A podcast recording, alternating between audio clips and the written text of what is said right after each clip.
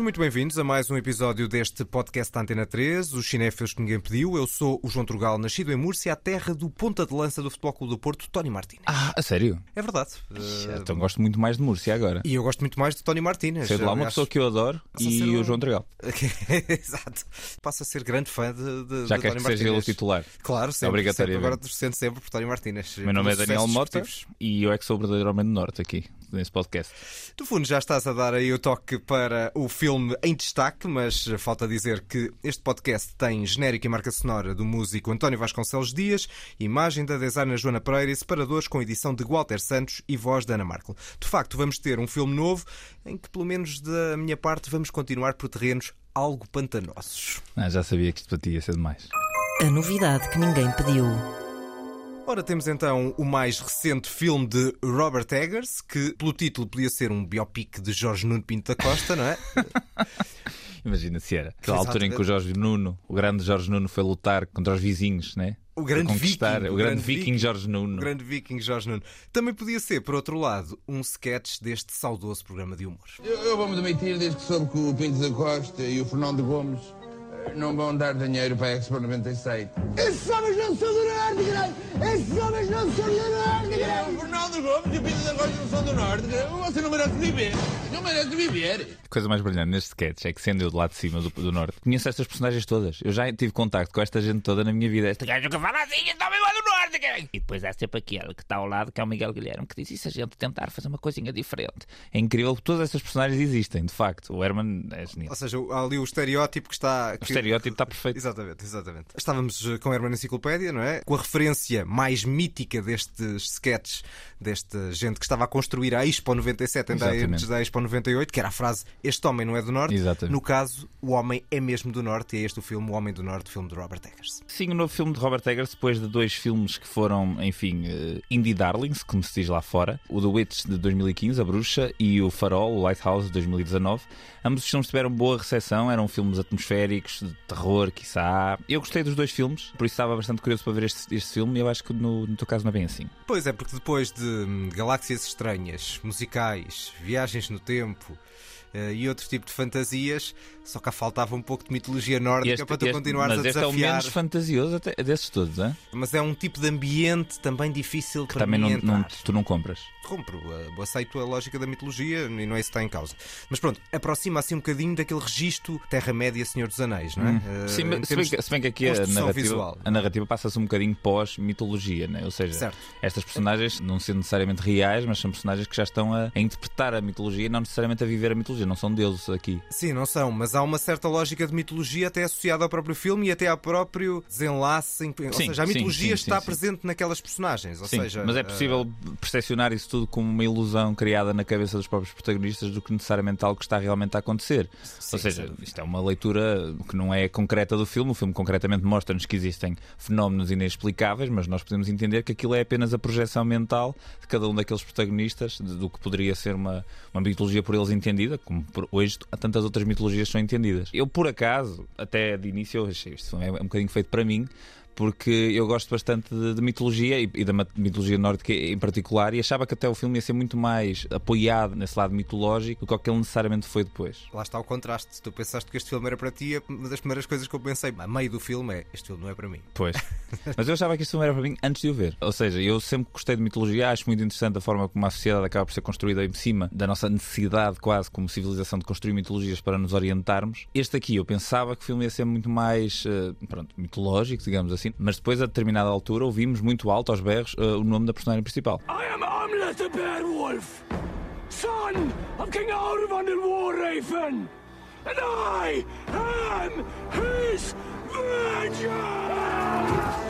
Temos vingança, não é? Temos, temos, vingança, temos raiva e temos muita masculinidade aqui neste, neste certo. Mas temos e... Shakespeare também. Exato. Esta é a personagem, o Hamlet, com H no fim. Depois o H voltou para o início e ficou uhum. o Hamlet de Shakespeare. E mais tarde ficou, na verdade, o Simba do Rei Leão. Este filme está muito mais perto até do Rei Leão do que necessariamente do Hamlet de Shakespeare, mas são tudo adaptações pelos bichos da mesma história, de 1200. Acho que é dessa altura que esta história é, pelo menos, escrita. A história já era, já era tradição oral anterior. Mas, João, estou muito curioso em saber o que é que tu achaste deste filme. Porque este filme tem duas coisas que eu achei logo, oh meu Deus, o João vai adorar.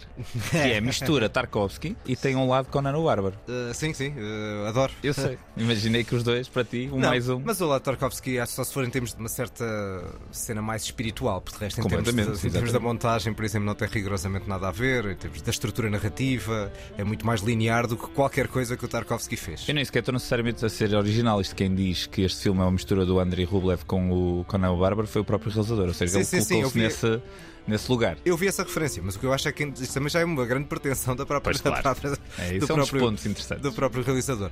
No entanto, o que eu estava a dizer há pouco, eu compro um bocadinho a atmosfera na parte inicial do filme, especialmente a parte em que o Hamlet é miúdo, aquela chegada do rei tem muito punch. Acho que a melhor cena do filme é talvez uma espécie de um ritual iniciático. He's here.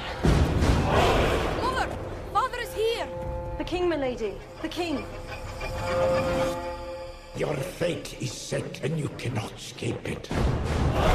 Há toda ali uma parte inicial até à traição, que depois vai condicionar toda a narrativa a partir daí, que eu compro e que estou mais ou menos envolvido. Depois o filme, mas também um bocadinho por causa de, eu- de eu não ter muita paciência para este tipo de registro, começa-me a cansar.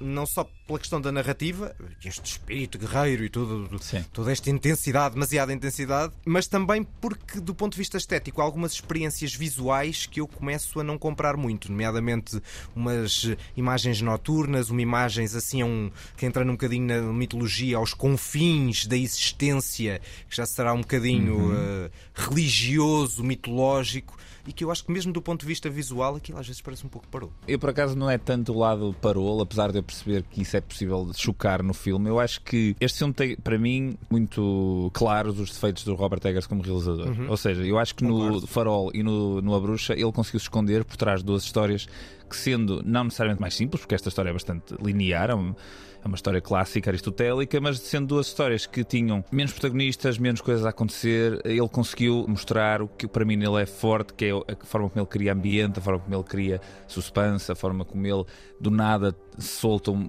uma cena altamente violenta e tu não estás à espera e, e reages. Neste filme ele tem que lidar com coisas humanas, eh, emoções, nomeadamente. E- Mas eu também acho que já era esse o problema eh, do farol. Pois, mas eu no farol não senti que houvesse tanto essa necessidade, porque o ambiente para mim já estava tão fora que não senti necessidade de haver, de haver mais ligação emocional. Para mim aquilo já era uma experiência. Certo, eu percebo isso. Só que a questão é que aquilo é uma experiência humana, acima de tudo, que é uma experiência de solidão e dos efeitos que a solidão pode ter em ti naquelas duas personagens que estão num farol abandonado. Mas a estilização era tão grande, Certo? em de tudo, que nada ali me fez confusão. Mesmo, provavelmente a ti fez confusão aqueles monólogos infinitos do Willem Dafoe com o Robert Pattinson no Isso. farol. A mim não me fez nenhuma confusão. Eu adorei e disse: Ah, que engraçado como este gajo escreve e como estes diálogos estão tão longe do que poderia acontecer na vida real. Isto, achei mesmo que tudo encaixava. Neste filme, de Eu repente, achava- eu acho acho, que- que... as coisas não encaixam assim tão bem. Pois, talvez. Porque a lógica de narrativa é muito mais complexa e, e é suposto ter outro corpo que, que esse filme não tem. Mas logo aí, eu também acho que uh, William Dafoe e Robert Pattinson, um, para mim, é um gigante ator e o outro também se revelou um ótimo Sim. ator, conseguindo superar aquela lógica do Twilight. Sim. Não só pelos papéis que tem, mas pelos filmes que escolhe para fazer, trabalhos com Cronenberg, por exemplo. São grandes atores que, a uma dada altura, sinto que estão em overacting e não é da parte deles, é da direção de atores, porque eu sinto que já estou a ouvir uma espécie de show-off de interpretação. That's the trouble with you. That's the trouble with ye. With you! With you! No! No! Por muito overacting para mim que o farol tivesse, estava tudo, lá está, embrulhado num contexto que faria, faria muito mais sentido, mesmo já de um ponto de vista estético, a maneira como o som é trabalhado e a banda sonora é trabalhada no farol, para mim batem tudo muito certo. Aqui, o Robert Eggers tem que lidar com amor. Certo. E aí é onde eu acho que ele se espalha redondamente. Sim, é uma espécie de binómio amor-vingança e é esta personagem principal tem esses dois lados, porque é o lado da vingança e depois o lado do amor quando se apaixona por uma escrava e aí eu acho que a personagem é muito, muito pobre. Concordo completamente contigo. Falta qualquer coisa. E depois há também outro aspecto, que é a questão dos sotaques que às vezes tiram um bocadinho de credibilidade à coisa.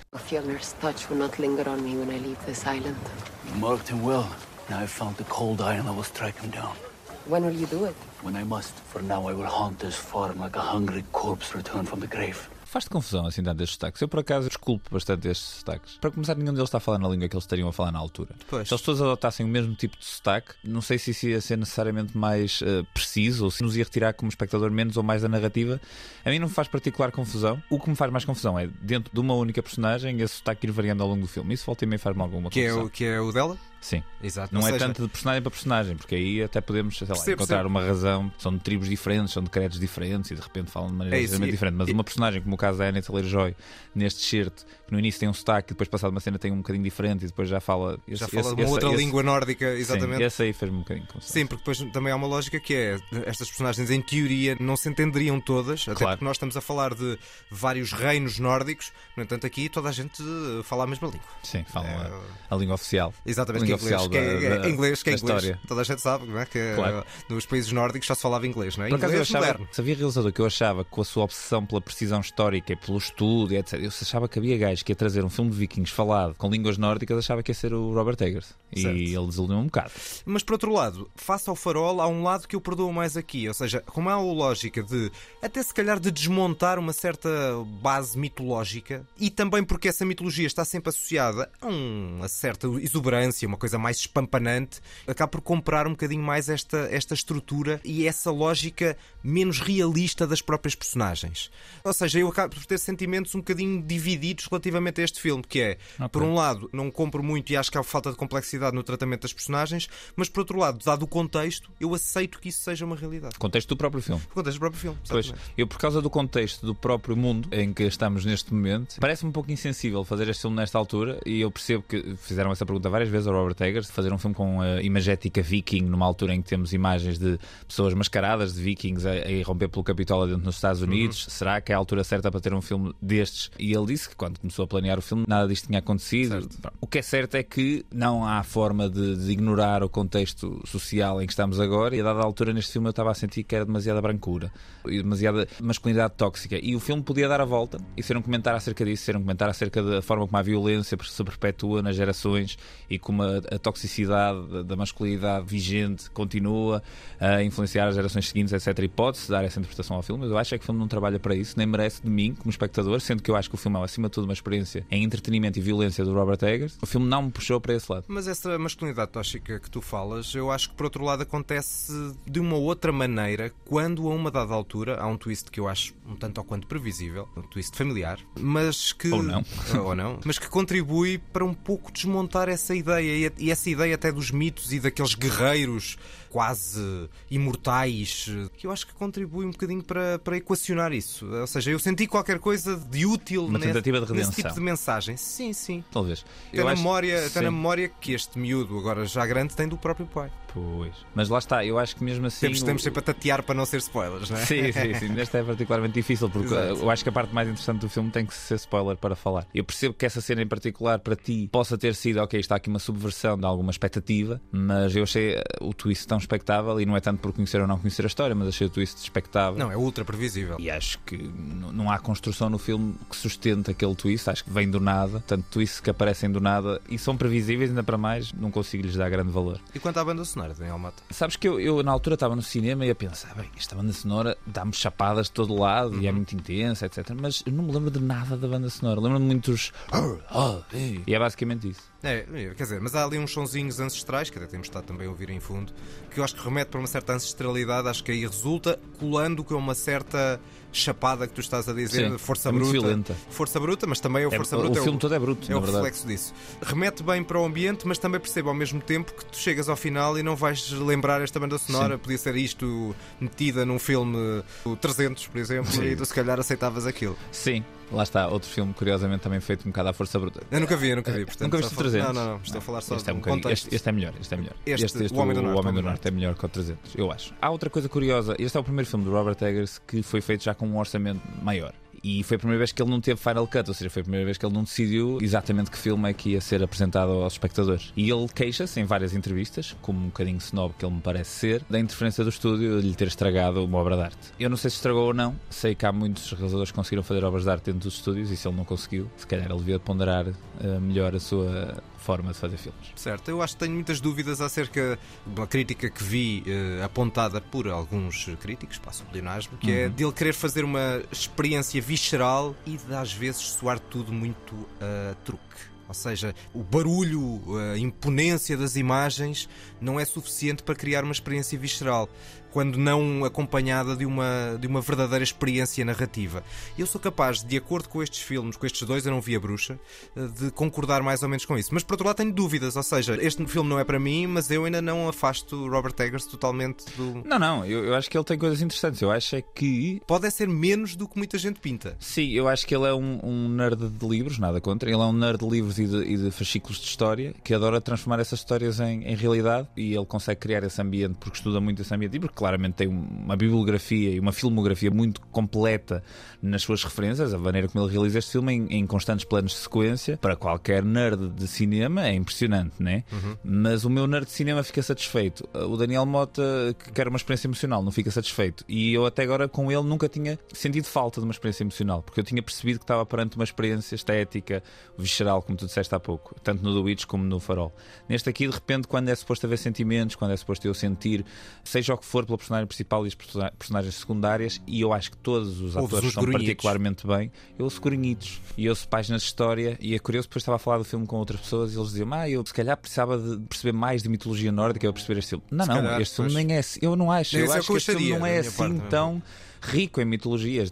As Valquírias é um elemento relativamente conhecido da mitologia nórdica e tudo o resto, quer dizer, há um deus, há outro deus. Supostamente o estúdio obrigou a clarificar algumas partes do filme, adicionando falas em cenas em que os atores não se estão a ver para clarificar uma outra cena relacionada com a mitologia nórdica. Eu acho que a coisa mais interessante do filme é a maneira como ele também junta estas culturas todas diferentes, mas tudo isto é comida para nerd. É, é, os nerds de história, os geeks de história vão ficar todos, ah, que giro, repara Pois. que aquele é católico e adora o Deus que está pregado numa. Certo. E quando entrei nesse registro Mas todo- emocionalmente não há Quando entra nesse registro todo, eu vou-me imediatamente embora. Embora o corpo está lá, a alma Sim. é que se afasta do filme.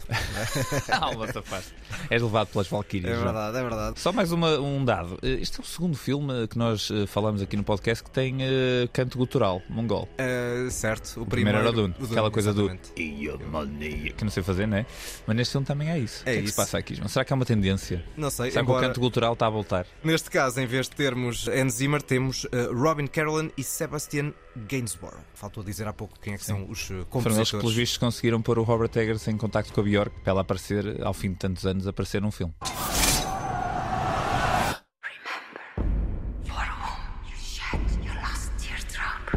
Verdade. Se calhar remetendo, passando já um bocadinho para a segunda parte, podemos ter isso também, porque a Bjork também participou num outro filme realizado por um tipo nórdico, e nós na segunda parte vamos escolher filmes eh, dirigidos por realizadores nórdicos. Exatamente. Ahm, mas aqui o papel da Bjork é muito mais pequenino. Sim. E também muito menos choradeira da parte da Bjork neste filme. Certo, também, porque o tipo de personagem é completamente diferente Exato. face in the O que é que achaste da Nicole Kidman neste filme? Diria que não tem um papel muito presente, não é? Ela só aparece mais numa parte inicial e na parte Sim. intermédia quando há um. vá, Mas é chamar dela a, a cena que é o ponto eh, em que o filme vira e a personagem principal supostamente também deveria de se transformar é dela. E eu acho essa cena particularmente eficaz. Apesar de, em termos de, de narrativa, não ser muito surpreendente, acho que ela está particularmente eficaz. No momento em que, Sim, em sim, que a sim. coisa vira. Sim, sim, sim, percebo. Ou seja, não acho que seja exuberante, um papel muito marcante, mas eficaz, eh, isso dou completamente barato. Posto isso, já estamos prontos para avaliar o filme. Eu vou-lhe dar um 7 em 10. Eu vou-lhe dar, lá estou eu sempre a dar menos, não é? Continuas a trazer estes filmes eh, menos para mim. Parece que fui eu que o pus a estrear esta altura. Só para mostrar o meu fair play que continua a aceitar estas tuas sugestões Não, claro, não, claro. mais, eu já, eu mais disse, difíceis. pá, João, não há aí nada de de 10 horas muito chato para a gente ver. E o João, ah, não sei, estreou este filme O Homem do Norte. Pronto, vamos ver esse. Então. Pronto, eu dou um 5,5 em 10, Lá está, eu já estava à espera que isto acontecesse. No episódio passado eu dei 8, tu deste 4 certo? e agora eu dei menos um bocadinho, deste mais um bocadinho. Já Isso mesmo, acontecer. aproximámos, já estamos, Sim. já estamos um bocadinho mais Sim, próximos. Portanto, temos uma média de 6,25 em 10. É, Não é mau, não é mau. Não é mau, não é mau, não é mau. Vamos para a segunda parte e já demos a entender de que é que vamos falar nesta nossa lista. A lista que ninguém pediu. Ora bem, temos então uma lista que ninguém pediu e neste caso vamos continuar pelo norte. Sim, e eu desafio-te, João, não sei se estás preparado para isso, desafio-te a dizer todos os títulos na sua língua original. Ah, já, os meus estão aqui, estão e aqui. estiveste a treinar ontem? Eu estive eu simples. estive a treinar. Já um bocadinho de spoiler, é que os meus títulos na língua original são bastante fáceis de dizer e curtos também. Eu, sem querer já spoiler o que é- qual é, que é a minha primeira escolha, o título é logo gigante. Estou tramado. Vamos então ouvir. Är du här igen? Är du här igen? Jag vill vara fred. Jag vill också vara i fred. Gå hem då. Gå hem själv, jag har bott här längre än du. Vad är det där? Det här, det är en Rubiks kub. É pussel. Só dizer que por razões óbvias não domina a língua, não é? Eu só- eu estava em casa a escolher os excertos e a pensar: isto vai ser o episódio mais impossível de adivinhar, seja que cena for, porque mesmo que tu tenhas visto este filme 10 vezes, a probabilidade de recordares este diálogo é muito baixa. Mas eu fiz, mas eu tentei-te ajudar. As cenas que eu pus aqui em. Este filme não era tão fácil escolher uma cena que te fosse ajudar. Certo. Já agora, só então aproveitamos para explicar um bocadinho eh, a lógica desta nossa lista, que é escolher filmes, dois filmes, cada um a não perder e um a não ver, em jeito de quiz, porque nós não partilhamos antecipadamente as escolhas, portanto eu nesta altura estou completamente à nora do que é que Daniel Mota escolheu aqui. Este filme é de 2008, tem um remake do Matt Reeves, realizador do Batman. 2011. Existem personagens que necessitam de sangue de outras personagens para viver. Nós temos vampiros? Temos vampiros. Não faço ideia. Eu vou dizer o título original para te ajudar imenso. Vamos embora. Isto vai ser um, um desastre, porque eu tive montes de tempo a tentar. Bom, vai Um, disto. dois e três. Let lhate comain. Que bonito. Desastre completo. Eu sinto- Nota, mas até é curto. São cinco palavras. Isto é muito, muita palavra para eu tentar decorar em, Como é em que é? sueco. Repete lá outra vez. Já foi diferente. Neste momento há suecos a, a bater nas colunas, do, seja que for que aparelho estejam a usar para ouvir isto. E traduzido para português dá. Traduzido para português, chama-se Deixa ela entrar. Não faço ideia. Let the right one in. Não, nada. Não te diz nada. Nada, Ei, nada, nada, João, nada, tens nada. aqui um grande filme para ver. E eu tenho seguido algumas das tuas sugestões. Não, este- vi, este filme vi é- o Once e o Barton Fink recentemente. E gostaste? E gostei de, gostei de ambos. De Muito formas diferentes. O Once é um filme mais. Sim, bastante diferente, sim. Bastante diferente. Não dava para juntar os dois num, Não, é? não, não, certamente não. Este filme, o personagem principal é um jovem tímido que se apaixona por uma misteriosa vizinha, que mais tarde descobrimos que, num twist mais ou menos previsível a da altura, que ela é uma vampira.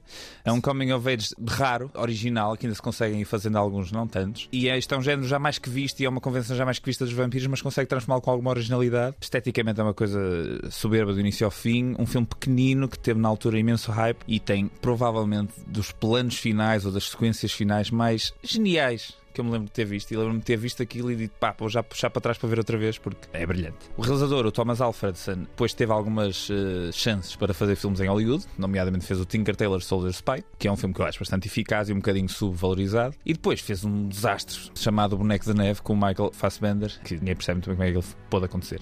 Este aqui vale Só bastante a pena. o filme que tu disseste com o Gary Oldman é, chama-se A Toupeira. Ah, exato, exatamente. Tem Obrigado, dizer em português mais simples. Vá lá que esse não, não é preciso dizer em sueco, não é? Eh, Não, não, não, não, não. Este filme vale muito a pena. Como eu disse, eh, houve também um remake do Matt Reeves em 2011 esse chamado Let Me? In. Também vi o remake e também é bom. Ah, ok. Não, A é, história é da... não é muito- daqueles profundamente Não, não, não, nada. Sim, Ou seja, descartáveis. é descar- seria descartável no sentido em que não há grandes alterações em relação ao filme original. Mas é competente. Mas é um filme muito competente e lá está. Eu acho a história deste filme tão eficaz que é difícil fazer mal. É uma história muito bem construída, muito bem pensada, muito curiosa e aqui muito bem executada neste filme, que eu vou voltar a tentar dizer o nome: Leten Rate Komein.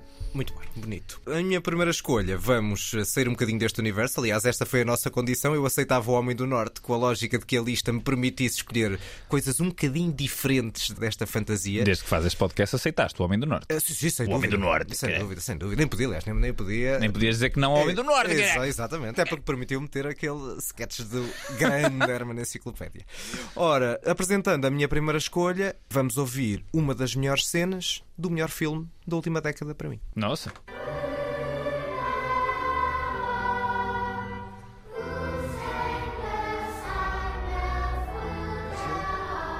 Vil du sige noget til mig? Hvad? Kom nu, vil du sige noget til mig?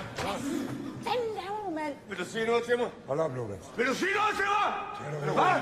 Kom nu! Hold op, Lukas! Tag det roligt. Hele byen står og hører på dig, mand. João, põe lá o meu segundo shirt, faz favor.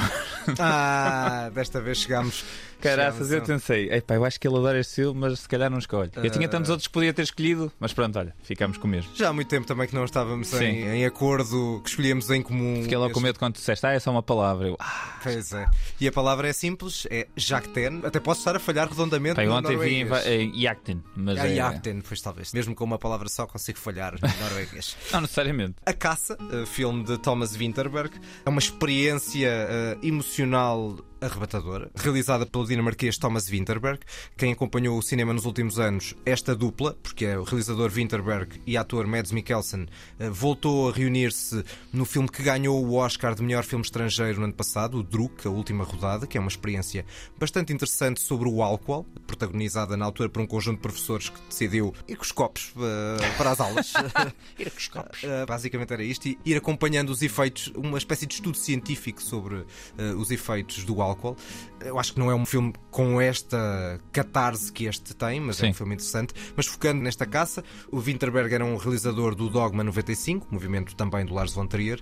Voltou de- depois de alguns anos com filmes relativamente secundários nesta verdadeira obra de arte sobre o rumor. Eh, E é um filme efetivamente sobre o rumor, porque o Mads Mikkelsen é um educador de infância que de repente se vê associado a um caso de potencial pedofilia. Exatamente.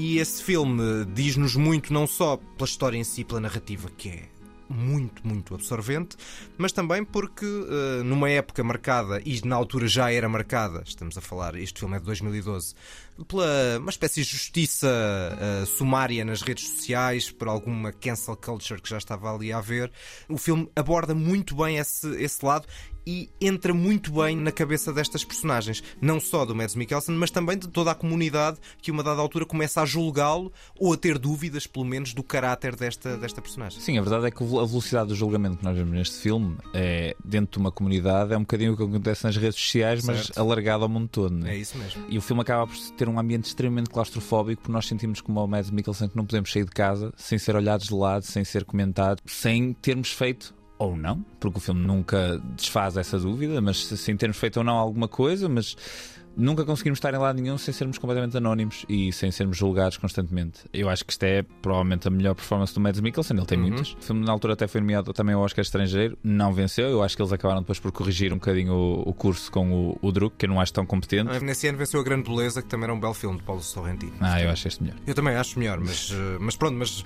Sim, sim, mas não, um filme... não ficou mal entregue. Exatamente, exatamente. Não ficou mal É entregue. isso. Também tinha escolhido este filme para o segundo filme a ver. Apesar do filme ser relativamente conhecido, eu acho que houve muita gente que passou ao lado. Ainda para mais o Mads Mikkelsen é conhecido de muita gente porque ele já fez muitos filmes na América. E, portanto, pá, vejam, é fantástico. E não é tão Dogma 95 como os outros filmes do Dogma 95, apesar de tudo. Não é tão seco, não é tão simples Certo. na E- abordagem estética. E não é nada, não é nada panfletário, Nada, nem nada. é muito complexo na forma como constrói estas personagens, não é nada básico. Ao mesmo tempo que é altamente universal. Certo, exatamente, mas essa é a lógica Exatamente. máxima do cinema, não é? Tornar-se uma, uma coisa universal sem ser demasiado simplista. E quase que à medida que o tempo passa ainda se torna mais relevante, porque esta, na época de falaste, a ideia da cancel culture ou a- Uhum. o julgamento um bocadinho sem eh, direito à defesa ou sem direito à refutação, este filme está extremamente explícito. É um filme muito, muito bom. E os últimos 20 a 25 minutos são de arrepio total. E depois o final é.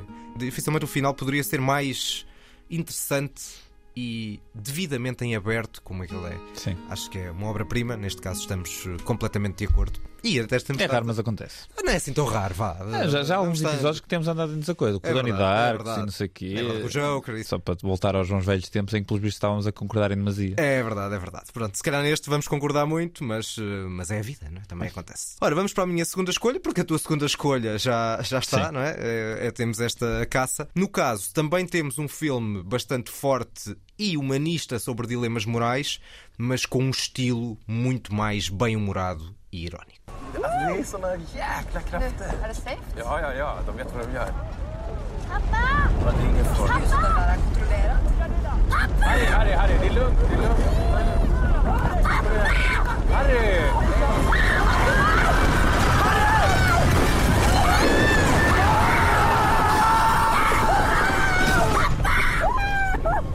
Isto é o Force.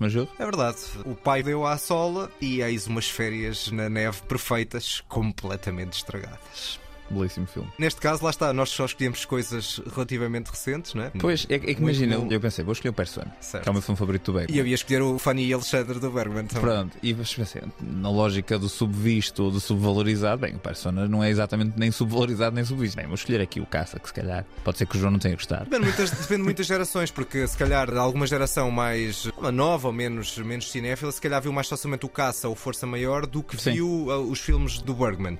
Numa outra geração mais antiga, claramente não, não é? Portanto, isto depende um bocadinho da ligação cinéfila e da ligação cinéfila que houve ao longo dos tempos da vida de cada um, não é? Mas mesmo tendo em conta o nosso primeiro destaque, eu podia ter eh, falado de outro filme onde eu vi um dos atores principais do Nome do Norte, que São entra meia no, culpa, estás a fazer o meia no- culpa. Estou um bocadinho. Estou-me a sentir culpado de não ter escolhido os dois filmes que, que foi o Quadrado, também é do realizador do Force Majeure. Certo, certo. Ah, e que tem um dos atores que entra no Nome do Norte. Pensei, epá, isto era uma boa relação, não sei o quê. Mas eu, eu gosto mais do Caça, vou falar do Caça e agora arrependi-me imenso. Não te arrependes. Mas vai, João, Force Majeure. Tourist é como se chama na língua original. Também o critério podia ter sido esse, que era assim não, não meterem trabalhos no que aos nomes diz respeito. Falaste há pouco do Quadrado. O Quadrado foi o filme mais famoso deste realizador, o sueco Ruben Östlund, que ganhou uh, há coisa de uns 4, 5 anos a Palma de Ouro em Cannes. Uhum. Este, ainda antes, Força Maior de 2014. O Quadrado era um filme com uma ironia, com os diálogos deliciosos, mas acho que falhava um bocadinho na criatividade do final. Este uhum. é perfeito do princípio ao fim. O que nós ouvimos aqui no certo foi uma avalanche em que efetivamente o pai deu efetivamente a sola, porque foi-se embora. Deixou a família no momento de aperto, por um instinto estranho, que às vezes os seres humanos têm, uh, num instinto de sobrevivência, neste caso de uh, egoísmo barra sobrevivência, fica uh, no ar e é muito bem explorado aqui. Ele foi-se embora, e deixou a mulher e os dois filhos abandonados. E depois, estas férias que estavam com a tendência de ser perfeitas, e era isso que nós ficamos logo com a ideia nas primeiras imagens, uma família super feliz, super perfeita, a partir daí as férias passam a ser um bocadinho diferentes. E esta é a premissa que podia ser só uma premissa inteligente, interessante e desafiante, mas é muito mais do que isso. Porque depois os diálogos são notáveis. Exatamente. Do princípio é ao fim. Este filme como o Quadrado tem cenas extremamente irónicas. Ah, tem tiradas de humor. Vou só lembrar uma que é um elogio à personagem principal e à beleza da personagem principal. Um espaço comum do hotel onde eles estão que depois dá uma volta e é muito, muito, muito eficaz, muito divertido ao mesmo tempo, enquanto fala de coisas bastante sérias, que é esta ligação familiar e a confiança que a mulher deste homem deixa de ter nele e a forma como o filme depois vai evoluindo e como a, a confiança é jogada ali. É, um, lá está, uma dramédia, ou comama, como nós, como nós dissemos aí há uns tempos. É um registro que eu gosto muito, que é o filme que faz, faz-te rir, mas por outro lado faz-te pensar muito no, no, que está a acontecer. Fala de coisas sérias, de um tom bastante irónico e muito surrealista em alguns, em alguns momentos. E depois tem um final com duas cenas finais que são perfeitas para culminar toda esta, vamos lhe chamar, crise de confiança. Parecendo que não falar do Homem do Norte deu-nos aqui espaço para falar de belíssimos filmes. Já. para mim foram duas obras-primas. Estás a queixar das minhas escolhas, vai saber. Lá está, não falámos de, não falámos de Bergman, também não falámos de. Basta dizer que um dos filmes que eu trouxe para os melhores do ano também era nórdico, sim. norueguês, a pior pessoa do sim, mundo. Sim, sim. Havia aqui muito mais coisas para falar e eu também já vou dar um toque daqui a pouco quando falar do meu filme a não ver. Ok. Vamos à tua escolha, a não ver. Este filme a não ver, portanto, o filme é americano, mas é realizado por um realizador nórdico e é uma chachada. Come on now. Every cloud has a silver lining. Guess I am gonna die of old age on this ship. Oh, we all die. Even androids end up on the scrap heap. I'm your only customer. Why are you always polishing a glass? Trick of the trade. Makes people nervous when a bartender just stands there. So lay some bartender wisdom on me. I'm lost in space here. Faz ideia o que é isto? Não faço ideia absolutamente nenhuma. Neste certo estávamos a ouvir uh, Michael Sheen e Chris Pratt, duas estrelas de cinema internacional de Hollywood. Uhum. Uh, num cenário muito reminiscente de, de, Shining, sim. Vamos meter Ele é um, um pouco de ficção científica. Ah, ficção científica. Mas esta é daquela que, nem eu gosto. Um Michael filme... Sheen é um bartender, que na verdade é um robô será um filme pouco recomendado de ficção científica. Então a probabilidade de teres visto, visto, é, é menos calhar, que zero. Está mais de zero. Se calhar reduzida. De vez em quando existem estes fenómenos. Realizadores que passam de, do seu país natal, neste caso o realizador Morten Tildum, que passou da Noruega para os Estados Unidos, para se tornar um tarefeiro, para fazer uma série de filmes que parecem de encomenda. Este realizador, dois anos antes deste filme que eu trouxe aqui, fez o jogo da imitação, uhum. o Imitation Game, com Benedict Cumberbatch. E este filme chama-se Passengers, Passageiros, com o Chris Pratt e a Jennifer Lawrence, na altura em que eles dois estavam basicamente como as maiores estrelas do mundo. E este filme é muito fraco, nem me de ouvir falar desse filme. Altamente mas... previsível. Muito falar desse filme, interessante. Mas, mas muito. Me passa. Olha, mas. Por... Eu normalmente trago para aqui filmes que eu acho sobrevalorizados. Neste caso, este filme não é sobrevalorizado. No entanto, uhum. a razão pela qual eu escolhi este filme, que eu acho que de facto é a não ver, porque o filme é uma total banhada, é para conseguir discutir um bocadinho aqui o poder da montagem. Há um vídeo muito interessante chamado Passengers Rearranged, de um youtuber que é o Nerdwriter 1. E o vídeo basicamente explica como este filme, alterando a ordem de sequências, poderia ser um filme bastante mais interessante que acontece é que o início do filme. Lá está o poder da montagem, é o que dizias, não é? Exatamente. O que acontece é que o início do filme é basicamente a cena que nós devíamos ter visto a meio. a explicar o que é que acontece antes do momento uh, mais importante da narrativa. Ou seja, rearranjando algumas peças, este filme podia ter sido, se calhar, um filme muito mais interessante e que mantinha muito mais suspense, porque a dada altura, quando acontece o segundo, vá lá, ponto, plot point narrativo interessante, nós já sabemos tudo e aquele momento não tem qualquer tipo de suspense e de repente torna-se uma coisa deprimente e nada interessante. Não existe qualquer mistério. E é curioso como apenas mudando uma sequência de sítios, este filme podia ter sido bom. Nem era preciso fazer quase mais nada. Uhum. Era só mudar uma sequência de trás para a frente. Pronto, o final é muito fraquito e tal. E o filme tem um trabalho muito abaixo da média de efeitos visuais, essas coisas todas e não sei o quê. Mas, na lógica do que poderia ter sido um filme de entretenimento, do que poderia ter sido um filme divertido e blockbusteriano, bastava ter mudado ali uma coisinha e o filme tornava-se muito mais interessante. E estas alusões a outros filmes, como neste caso, esta cena em particular, passa-se num bar que é muito parecido com o bar do Shining, estas alusões a outros filmes podiam ter tido outro significado, podiam ter funcionado de outra forma. Assim se, chama, se chamaria gratuito, sido, é? Sim, se o filme tivesse sido editado de outra forma, nem era preciso grandes mudanças às representações, etc. Está tudo a bater muito certo. Dá que pensar se o filme originalmente teria sido escrito de outra maneira e depois foi rearranjado na edição porque acharam que não se percebia, não sei. Ou se não queriam arriscar a tornar uma personagem principal e um ator principal como a Chris Pratt, que é uma, uma personagem muito consensual, ou na altura era uma personagem muito consensual nos Estados Unidos e eram, trazia muita gente às bilheteiras, mas eh, esta edição que eu estou a sugerir e que este vídeo que eu vos falei sugere, faria com que ele fosse uma personagem ambígua, quiçá que nós não compreendêssemos os seus motivos e tornava-se o vilão da história muito mais uh, explicitamente. E talvez não quisessem arriscar ter esse tipo de ambiguidade numa estrela de cinema, ou ele próprio pode não ter uhum. querido isso, não sei. Sei que é muito estranho como é que um rearranjar tão óbvio de sequências de um filme poderia levar ao filme ser muito melhor e parece que toda a gente viu menos quem fez o filme. Muito bem, fica esta sugestão a não ver. A estudar, no entanto. Eh, exatamente. Também trazemos um bocadinho esse desafio. Aliás, a lógica sempre de que todos os filmes a não ver também são para ver. Até Sim. para ver como as coisas eh, podem ser más de diferentes formas. E é o meu caso também que recomendo a ver, embora neste caso com muitas reservas. Ui. Porque uh, eu, por mim, não o tinha visto em, em, em É um dos realizadores nórdicos mais conhecidos, de que eu gosto muito de muita coisa, mas neste filme foi claramente longe demais. Grief. It's not a disease, it's a natural, healthy reaction. You can't just remove it. You mustn't. Wayne knows you're a therapist. He says you shouldn't treat your own family. In principle, I agree, but. But you're just so much smarter, aren't you? I love you.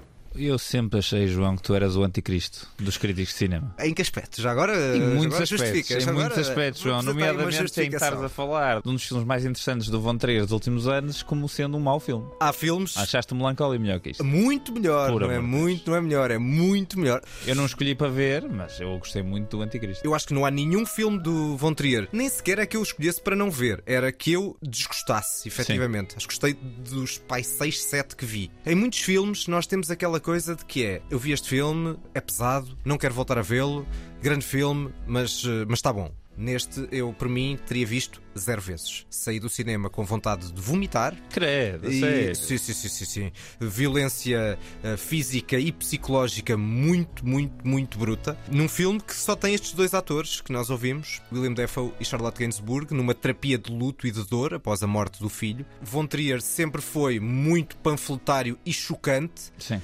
poucas vezes foi chocante de uma forma gratuita. Eu também não acho que ele seja aqui propriamente gratuito, porque há um contexto. Sim. Embora algumas relações com a religião, com a espiritualidade, com a mitologia bíblica eu não entro muito bem nelas aqui. O filme acaba por não me dizer muito e, portanto, nesse aspecto eu acho que ele pode ser um bocadinho gratuito. E depois, quando nós já estamos demasiado perturbados pela violência psicológica, entra a violência física, que é horrível. Eu, quando vi o filme, eu já tinha lido muita gente a ter a opinião que tu me disseste agora. Certo. Portanto, eu já ia com uma blindagem a ser agredido pelo filme. Portanto, eu acredito que isso também possa ter alterado um bocadinho a percepção que eu tive do que estava a ver. O filme é, sem dúvida nenhuma, muito violento. Uh, isso, isso, é, isso, não, não, é não há blindagem possível. Exato. No entanto, e ao contrário dos filmes mais recentes dele, tanto o Melancolia Melancolia, como a Casa de Jack, que eu achei experiências falhadas. Acho todas bastante mais interessantes. Mesmo eu achei. O Anticristo teve um efeito muito. Lá está, se eu soubesse que tu ias escolher este filme, tinha preparado isto melhor. Uh... e porque eu de facto gostei muito do filme, e, e mas, mas, já não o vejo há muito tempo, então tinha que me lembrar aqui de algumas coisas. Mas eu, na altura, lembro-me que o filme provocou muitas reações em mim e não de, de, afastamento. Não foi uma coisa de nunca mais quero ver este filme, foi muito fascínio. Eu pesquisei imenso depois sobre como é que tinha acontecido sequer fazer aquele filme. Que o filme é uma proposta duríssima. Pois, do, do, como é que um realizador chega ao lado de dois atores e diz assim: Bom, vamos fazer um filme em cada altura, existe isto, isto, isto, isto, isto. E os atores dizem: Ah, com certeza, vamos embora, parece-me uma boa ideia. Parece-me que só pode ser uma obra de uma pessoa que estava numa altura extremamente complicada, extremamente pesada, por muito que ele seja um provocador, e ele é um provocador. Ah, sem dúvida. Mas eu, isso é eu acho que filme e- ultrapassa um bocadinho o lado da provocação e vai um bocado quase para uma espécie de psicanálise filmada. É ele próprio. Falaste de dois dos três últimos filmes, pelo meio ainda houve o Ninfomaníaca, que, Que não também vi, é não provocação, que é bastante provocatório, mas eu acho bastante mais interessante do que. Do- No caso da Infomaria, que não vou falar porque não vi o filme, mas eh, eu os únicos filmes que vi do, do von Trier foi o Anticristo, o Casa de Jack, o Melancólia e o- Os Idiotas e o Dance in the Dark. Os Idiotas é fantástico, é hilariante do início ao fim.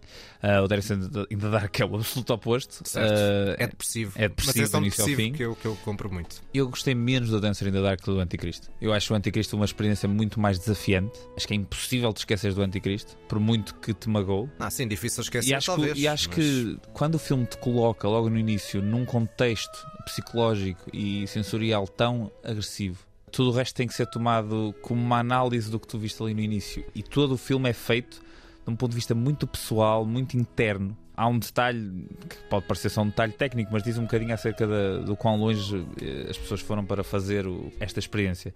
Há uma série de cenas em, em- que estão em, em câmara lenta, da, da personagem da Charlotte Gainsbourg a caminhar, etc. E o ambiente sonoro que tu ouves aí é, portanto, o ambiente interior do técnico de som. Uhum. Ele basicamente engoliu um microfone e ficou a gravar o que ouvia dentro do corpo dele. Pode parecer um truque de- da parte do, do diretor de som por ser tão tolinho como o Von Trier, mas o que eu acho que o filme é, por muito duro que seja, por muito que volta e meia seja impossível de não afastar os olhos, eu acho que o filme é uma exploração de- da perda Sim, só que não com precisa. muito poucas. Filmes duríssimos do, do Von Trier, há vários: o Ondas de Paixão, o Dancer in the Dark. O Dogville é um filme. Mas isso mais... acho que é mais pessoal. Uh, Talvez, talvez, só que não precisava de ter toda aquela apoteose. Eu acho que o início, nós temos estado a ouvir aqui a música Não do sei se há outra forma de ter aquela. Não sei se Entra- há outra entras forma. naquele universo, acho que não precisavas, nunca. Não sei se há nunca, outra nunca, forma. nunca. há- há- há- pá, não podemos estar aqui a dizer o que é que acontece, mas pronto, mas não sei se há outra forma de representar aquela Podemos violência. dizer que há mutilações, há mutilações. Exato. Não sei se há outra forma de representar a violência que um casal pode. Mas ela já fazer. estava tão clara do ponto de vista psicológico, já, está, já está devastada e é um clássico nos filmes dele. E há muita gente que já não gosta dos outros filmes dele por já sentir essa experiência devastadora. E eu Mas essa é, eu mas- compro. Mas, só é diferente depois- ver. Como tu disseste, não é gratuito. É diferente ver. E o ver faz-te sentir alguma coisa. E Certo. aquilo é o que aquela personagem sentiu, por muito que aquilo possa nunca ter acontecido de facto, mas é o que aquela personagem sente quando estes traumas todos passam por ela. E é um risco enorme por isso num filme, por isso eu tenho que lhe dar todo o valor do mundo. E a mim afetou-me porque percebi fisicamente o que é que ele sentia.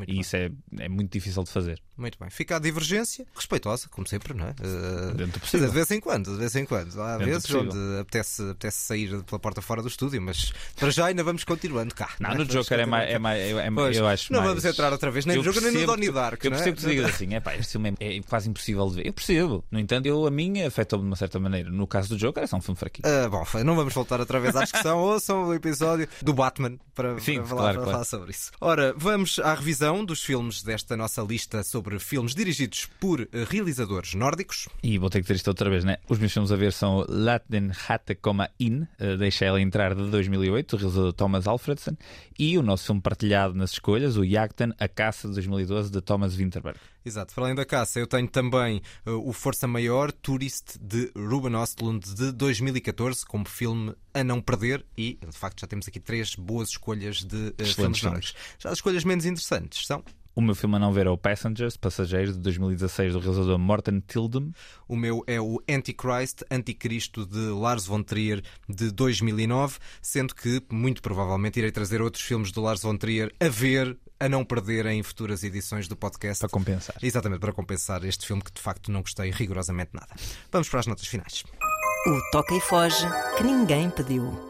Ora, nestas notas temos eh, dois filmes e duas lacunas, Exatamente. eh, que também são é um filme e uma série, mas vamos começar pelos filmes. Recentemente vi, eh, finalmente, também é, no fundo também é preencher uma lacuna. Eu aqui do meu lado é só lacunas que estavam na filmografia. Vi o Long Goodbye, Um Perigoso Adeus, de 1973, de Robert Altman. Robert Altman, para quem não sabe, é um autor americano dos mais conhecidos e, e referenciados enfim, Nashville. dos últimos anos. Já faleceu, mas deixou-nos uma filmografia excepcional.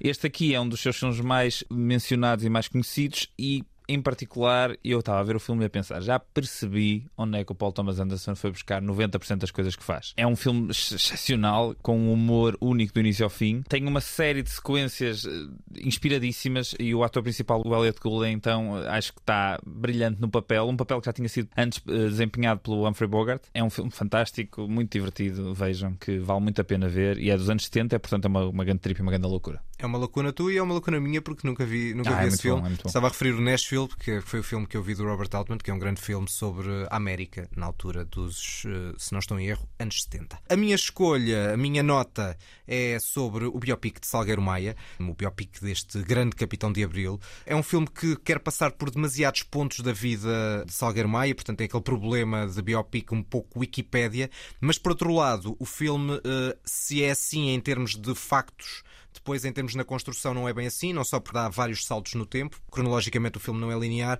como o filme tenta pelo menos ter uma marca, um mood e marcar cada momento da vida dele com uma cena, o que depois cria algumas dificuldades à própria realização e ao próprio argumento de dar uma dimensão global à própria história, que é se queres marcar, em- no caso do 25 de Abril há vários momentos, mas em cada momento, mesmo dentro do 25 de Abril, às 10 da manhã, por exemplo, é quase um, dois planos. E ele tenta caracterizar a apenas com um conjunto vá, de planos, de, de cenas, digamos assim. Às vezes não é só um ou dois planos, são, são vários planos, mas é, é só uma cena por episódio da vida. Tem dificuldades em, em criar isso e acaba por acontecer umas vezes que é a moral impoluta do nosso Salgueiro Maia, nosso ibérico, ser uh, Estava a ver o que é que escarrapachada. estava aqui a passar. Exatamente, escarrapachada, escarrapachada na cabeça e nos olhos do, do espectador. O filme depois perde-se um tanto, nos últimos 15, 20 minutos eu acho que já não tem muito para mostrar, mas de qualquer das formas consegue escapar a uma certa lamechice mais básica, que uma altura estava a temer que pudesse acontecer, não acontece, Eh, e tem uma vantagem face ao clássico do Capitães de Abril da, da Maria de Medeiros, que é não ter dobragens. Ou seja, o Tomás Alves fala português, não é um Nossa italiano Senhora. dobrado, foi uma opção de cast bastante eh, discutível. É um filme boa super simpático, João, para o Capitães de Abril. ah, eu acho que é um clássico. Não consigo. Não percebo uh, porque é que aquele filme foi feito assim. Adorava que me dissessem, honestamente. As dobragens? Sim. Pois, também eu. Também não consigo perceber. Não consigo. Uh, retira totalmente. Eu, estava a ver o filme e a pensar, mas como é que alguém pode ter uh, apreciado este filme com este detalhe, que não é um detalhe, uh, do início ao fim? E custa-me muito estar a criticar um filme que fala de algo tão relevante e honestamente o filme, à parte disso, é extremamente bem feito. E isso ainda me deixa mais irritado. Certo, é verdade. Lá está, acho que até é mais bem feito do que este Salgueiro Maia, o Infiltrado, mas este filme tem o seu valor com uma intenção de trazer à tona esta personagem tão interessante da história portuguesa que é Salgueiro Maia e também tem uma intenção cinéfila um bocadinho mais arrojada do que o básico telefilme. Ok. E, portanto, eh, sugiro de qualquer das formas, não tendo achado nem de perto nem de longe uma obra-prima, que se veja este Salgueiro Maia, o Infiltrado. Vamos às lacunas. Ah, a minha lacuna. Ora bem, isto custa-me admitir. Eh, eu não sou um grande consumidor de séries, no entanto, existem algumas séries que eu sei que são praticamente obrigatórias de ver. E para além de séries, eu gosto muito do realizador que fez esta série nos anos 90, que foi o David Lynch. Estou sim a falar do Twin Peaks, que eu nunca Uhum. tinha visto nenhum episódio. Curiosamente tinha visto o Firewalk With Me, sem saber que estava a ver um, um filme relacionado com uma série, ou então achava que o filme podia ser dissociado da série e percebia tudo. Claro que não percebi nada. E eu, Eu acho que fiz na igual, altura. fiz igual. Fizeste igual? Fiz a igual, sério? é. Há um lado meu que, foi- que vi aquilo e disse: Ah, realmente, isto do Lynch não se percebe nada. Eu tinha aí 18 anos e então achava que era aquilo que era suposto ter acontecido. E depois é que percebi que havia uma série inteira para contextualizar o que acontecia no filme. Vi os dois primeiros episódios e é cinema na televisão. Quando se acha que a televisão hoje em dia é que se está finalmente a aproximar do que é um registro cinematográfico, etc., por favor, vão ver coisas mais lá para trás e percebam que no caso do Twin Peaks, não só o David Lynch conseguiu transpor a sua linguagem de forma perfeita para a televisão, como a história desde o início intrigante, a banda sonora do Banda- Badalamenti é fantástica, não bate nada certo. Eu ainda não sei sobre o que é que é a série. Não Eh, bate nada certo? não bate nada certo porque a, banda sonora parece uma telenovela em ácidos. E depois toda, toda a série parece uma telenovela em ácidos. Eu não sei para onde é que a história vai. Ouvintes, se souberem, por favor, não me digam que eu estou correto, porque não quero saber. Mas é isso que me parece. Parece-me quase uma crítica da, da soap opera, da, da telenovela, que não é bem uma crítica, mas quase um. um- enfim, o David Lynch acho que fala sempre de um sítio de amor e de, de- de paixão pelas coisas. E aqui eu acho novamente que ele está a olhar para as novelas com esse lado de, de carinho e de interesse e a analisá-las e a desconstruí-las de uma forma tão lynchiana. Acho o David Lynch brilhante e, e esta série até agora está a mexer as medidas e só vi dois episódios, portanto não, não devia falar muito, mas claro que é extremamente recomendado e até para mim era extremamente recomendado, só que só agora é que estou a conseguir colmatar essa lacuna. Da lacuna Lynch, vamos para a lacuna Tarantino, com o meu pedido desde já de perdão. Ora, era uma vez um jovem que em 2003 viu. O Juanito. Uh, Exato, Juanito, que por acaso não foi em Múrcia, foi em Coimbra, que vi a primeira parte do Kill Bill e na altura saí da sala de cinema a meio, farto. Que é isto? Não, não quero Kill Bill. Matando el Bill. farto daquelas, daquelas lutas de espadachim Tanto e daquela... sangre, não! e depois, na altura, nunca cheguei a ver a segunda parte do próprio Kill Bill. Até há poucos dias, na, numa sessão Double Bill na Cinemateca, que passou os dois pois. filmes eh, de seguida. Vai, João, estou pronto. E com atenção, não achando a primeira parte desprezível, continuo a achar que a primeira parte do Kill Bill é o filme mais fraco do Tarantino, para mim. Concordamos? Uh, falta... Não, uh, não, do Tarantino não, pensei que era das duas. Não, sim, porque vais dizer, já sei que vais dizer o Django, mas já, já, já não vamos, ah, bom, já não vamos voltar a isso.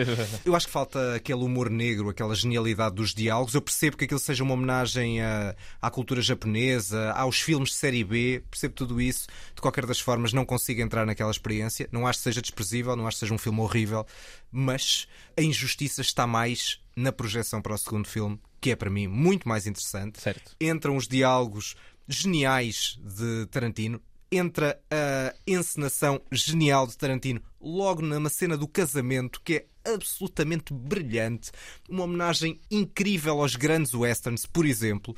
Tem o Michael Madsen a fazer aqueles secundários divertidíssimos que o Tarantino tem sempre, meio pacóvios, como ele costuma construir aquelas personagens, com um misto de carinho e de gozo, eh, faz um bocadinho sempre isso. Não é o meu Tarantino favorito, arrasta-se um pouco em alguns momentos, mas é um belíssimo filme e, portanto, é uma injustiça que eu finalmente uh, colmatei. Exatamente. 20 anos depois, quase. Quase 20 anos depois, porque o filme saiu em 2004, eu na altura não quis saber e só vi em uh, 2022. Eu acho que é uma experiência que só funciona completo. Os dois volumes Talvez. de Tarantino, ou seja, existe uma versão chamada The Whole Bloody Affair, que nem sequer tem, por exemplo, as cenas do primeiro filme que estão transformadas em preto e branco. E as do segundo filme que estão transformadas em preto e branco têm cor, porque o filme na altura foi, não é bem censurado, mas foi limitado para, para ser uh, consumido pelo público americano. E essa experiência da Whole Bloody Affair são os dois filmes juntos. Eu acho que assim sim é que o, a epopeia Kill Billiana é realmente apreciada. Eu acho fantástico, mas concordo plenamente contigo que o volume 2 é onde está o sumo todo. Muito bem, fechamos a concordar. Uh, Sigam-nos no Facebook e Instagram deste podcast da Antena 3, os cinéfilos que ninguém pediu. Ponham like, deem sugestões, críticas, partilhem o nosso podcast. Todo o passo à palavra é bem-vindo. Até à próxima. Citando novamente o grande Herman Enciclopédia, num dos melhores diálogos ao início dos sketches dos Homens do Norte, temos sempre nesse sketch uma senha e contra-senha e a minha favorita é Lá embaixo tem o Balsemão e o Rangel e do outro lado respondem E no Norte temos o Mário Jardel.